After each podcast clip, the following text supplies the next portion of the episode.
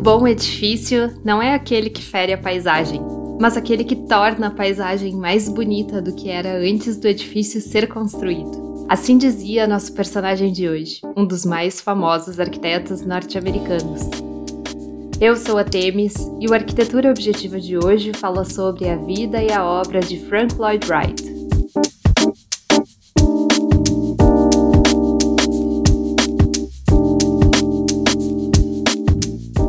personagem deste episódio teria hoje 155 anos. Ele nasceu em 1867 no estado de Wisconsin, nos Estados Unidos. Filho de uma professora e de um pastor de congregação religiosa, o Frank Lloyd Wright, desde criança, era direcionado ao mundo da arte da construção. Sua mãe desejava que ele se tornasse um grande arquiteto e o presenteou com um conjunto de blocos Frebel, um brinquedo educacional com o qual o pequeno Wright ensaiava configurações de formas geométricas simples com as pequenas peças de madeira. Tipo um Lego, só que do século passado.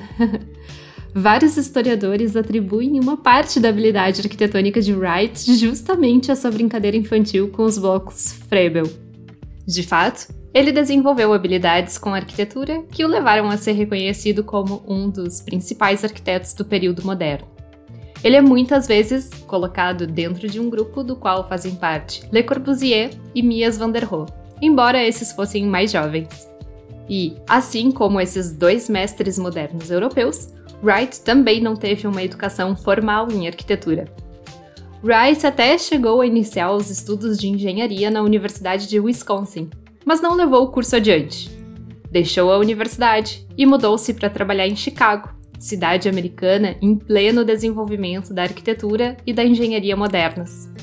E, para quem quiser saber mais, tem um episódio aqui no feed sobre a invenção do arranha-céu, que conta um pouco da história de Chicago. O primeiro emprego de Wright em Chicago foi no escritório de um projetista de casas de subúrbio, onde pôde aprender sobre a atividade profissional e sobre a arquitetura residencial que era feita fora dos centros urbanos. Depois, foi trabalhar com um dos grandes nomes da arquitetura norte-americana, o arquiteto Louis Sullivan, aquele a quem se atribui a famosa frase a forma segue a função. Louis Sullivan era um daqueles arquitetos idealistas do século passado.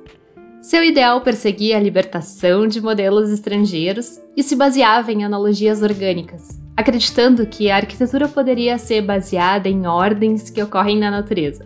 Wright absorveu esses ideais de Sullivan e logo ficou a cargo de muitas responsabilidades no escritório. Ele colaborou com Sullivan durante cinco anos, em troca de um empréstimo que usou para construir a sua própria casa, já que necessitava de um local para morar com a sua esposa Catherine, com quem havia se casado aos 22 anos. Era a sua primeira casa. Foi construída em Oak Park, nos subúrbios de Chicago, com forte influência das casas com telhados inclinados típicas da costa leste dos Estados Unidos, mas, ao mesmo tempo, enfatizava formas geométricas puras, materiais naturais e conexões com o entorno. Depois de pronta a casa, Wright decidiu fazer algumas adições ao longo dos anos, pois sentiu necessidade de mais espaço para acomodar a família de seis filhos não demorou muito para que essa situação ficasse dispendiosa, e Wright caiu na tentação de pegar trabalhos próprios além dos que fazia com Sullivan, que, quando descobriu, quebrou o contrato, gerando o rompimento da relação entre os arquitetos. Wright foi, então, se aventurar em voo solo.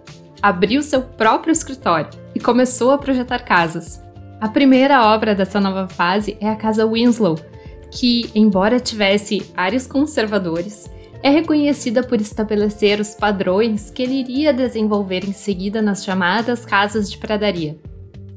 As casas de pradaria eram casas que buscavam entrar em harmonia com a longa e baixa paisagem da pradaria do território em que estavam implantadas. Os telhados tinham baixa inclinação e grandes beirais. Havia terraços que formavam saliências profundas, nas paredes longas fileiras de janelas. Os materiais eram predominantemente naturais. Uma lareira normalmente era colocada no centro da casa, em uma posição de destaque. Mas, para além dessas referências à natureza norte-americana, Wright misturava outras influências em seus projetos. A arquitetura japonesa também o ajudou a compor as casas de pradaria. Ele estudava em livros e em gravuras japonesas as construções orientais, e até mesmo viajou ao Japão no ano de 1905. Ele parecia estar interessado na simplicidade, nos grandes beirais e na conexão entre interior e exterior que observava na arquitetura japonesa. Mas, embora tivesse apreciação pela natureza, ele era um defensor da inclusão da máquina na vida moderna. O automóvel, os sistemas de água quente e fria e até mesmo sistemas primitivos de ar-condicionado recebiam atenção especial nos seus projetos. Ele também gostava de acompanhar de perto a construção. Estava sempre presente no canteiro de obras, supervisionando o trabalho. Uma das casas de pradaria mais importantes é a Robbie House, construída entre 1908 e 1910. Quem a descreve é o historiador Jean-Louis Cohen. Abre aspas. A casa alongada que se estende ao longo da rua é protegida da chuva e do sol do meio-dia por beirais salientes. No verão, é sombreada por um pátio ao norte, que serve como um tanque de ar fresco, enquanto suas janelas horizontais ajudam a ventilar. No interior, as passagens são fluidas entre a sala de estar do segundo piso e a sala de jantar, separadas pela chaminé, e entre a sala de bilhar do piso térreo e a sala de jogos das crianças. Radiadores, tubos de aquecimento e dispositivos de iluminação são embutidos nas paredes. Fecha aspas. A produção de Frank Lloyd Wright foi intensa nesses anos em que constrói as casas de pradaria. Sentindo-se exausto, ele acaba tomando uma atitude um tanto radical. Em 1909, ele deixa sua família e parte para a Europa com uma de suas clientes, que também era sua amante, por quem estivera apaixonado por vários anos. Durante os aproximadamente dois anos que passou no Velho Continente, ele visitou obras famosas de arquitetura e trabalhou em duas publicações sobre o seu trabalho, que, depois de publicadas, o trariam um reconhecimento internacional. De volta aos Estados Unidos com a sua companheira, com quem havia deixado o país, o arquiteto já não era tão bem inserido nos círculos sociais de Chicago. O casal então começa a construir um local que iria servir de sua residência e ateliê no estado de Wisconsin. É a casa que ficou batizada por eles de Taliesin.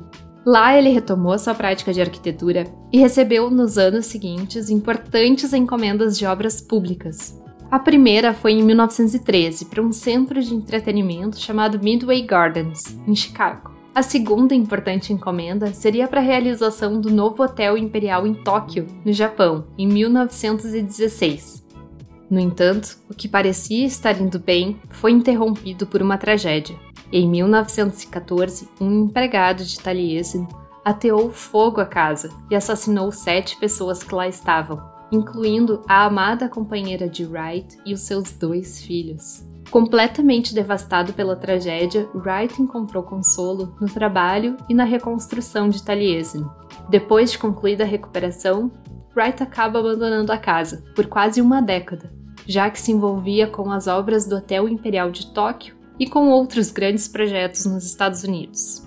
Em sequência, uma nova fase da sua arquitetura é inaugurada com a Casa Hollyhock, uma grande residência em Los Angeles construída entre 1919 e 1921. Diferentemente das suas construções anteriores, a casa de Hollyhock foi influenciada pela arquitetura dos monumentos maias existentes no México. Assim, ela unia os pesados efeitos de massa das paredes e a ornamentação da arquitetura pré-hispânica com a fluidez espacial que havia usado nas casas de pradaria construiu mais algumas casas na Califórnia nesse estilo, dentre elas a Casa Ennis, que, por sua arquitetura bastante peculiar, foi usada como cenário em grandes sucessos do cinema, como Blade Runner, Karate Kid 3 e A Hora do Rush. A casa é praticamente um sucesso da cultura pop. Porém, embora ele estivesse realizando essas casas que ficaram conhecidas como casas de blocos têxteis devido à ornamentação das paredes, as encomendas de novos projetos estavam escassas, e Wright decide deixar a Califórnia e voltar para Taliesin. Já em 1928, ele se casa novamente com Olga Lazovich.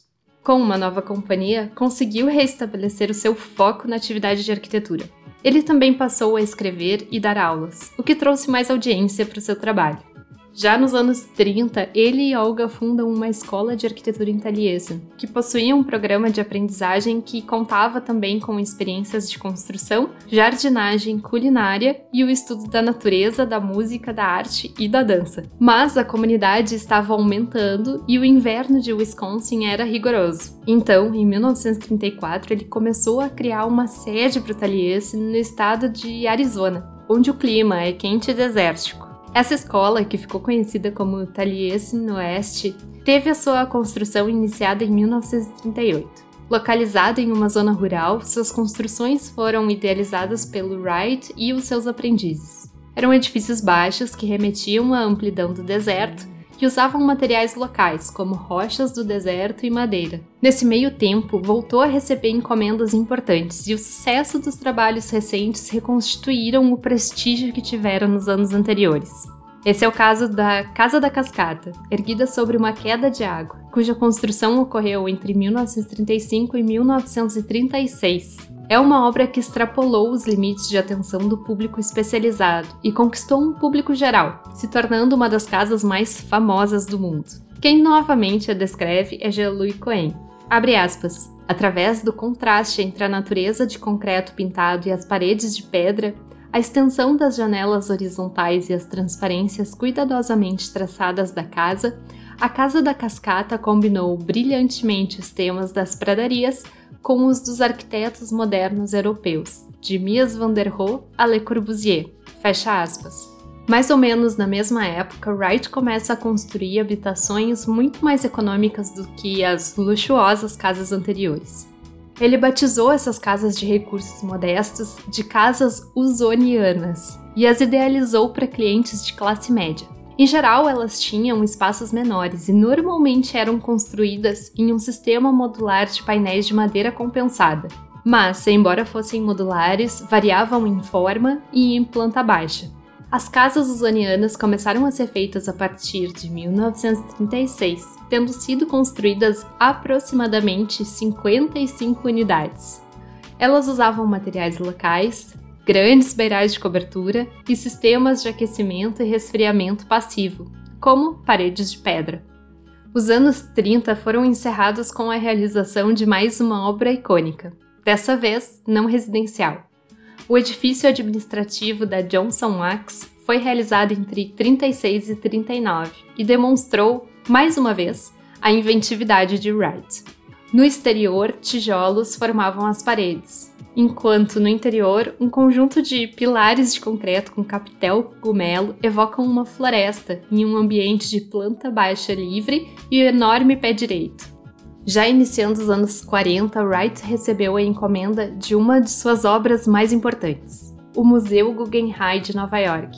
O projeto foi iniciado em 1943, mas levaria 16 anos para a construção ficar pronta, o edifício contrasta com a arquitetura de volumes cúbicos e fachadas de tijolos de Manhattan, já que a sua casca de concreto forma um volume cilíndrico e arrojado.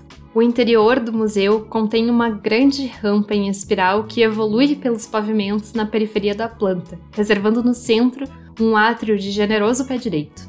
Enquanto a obra ocorria, Wright ainda encontrava tempo para se dedicar a outros projetos dentro e fora do seu país, Viajava, projetava e dava aulas com uma energia impressionante para um homem em seus já mais de 80 anos.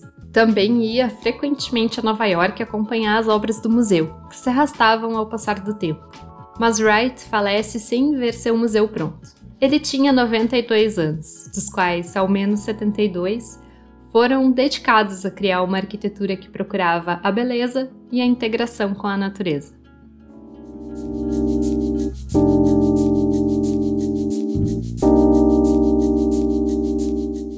Queridos ouvintes, obrigada pela companhia. Esse tema é bem importante porque o Wright é considerado um dos arquitetos que impulsionaram o desenvolvimento de modernidades na arquitetura. Então, se você gostou, dê o seu apoio compartilhando este episódio. Mande para aquela amiga ou para aquele amigo que também gosta de história da arquitetura. Bom, como sempre, eu fiz uma seleção de imagens das obras do Wright e salvei numa pasta no Pinterest do Arquitetura Objetiva. Depois passe por lá e nos siga para acompanhar essas e outras imagens. Não deixe também de acompanhar as postagens nas redes sociais em arquitetura objetiva, porque lá eu sempre posto conteúdos complementares sobre os temas aqui do podcast. E se você puder e quiser, ative as notificações e siga ou se inscreva no nosso perfil na plataforma que você estiver usando para nos ouvir. Se você estiver usando Spotify ou Apple, lembre-se também de classificar com 5 estrelinhas o programa, porque isso nos ajuda muito a crescer nas plataformas. Muito obrigada e até a semana que vem!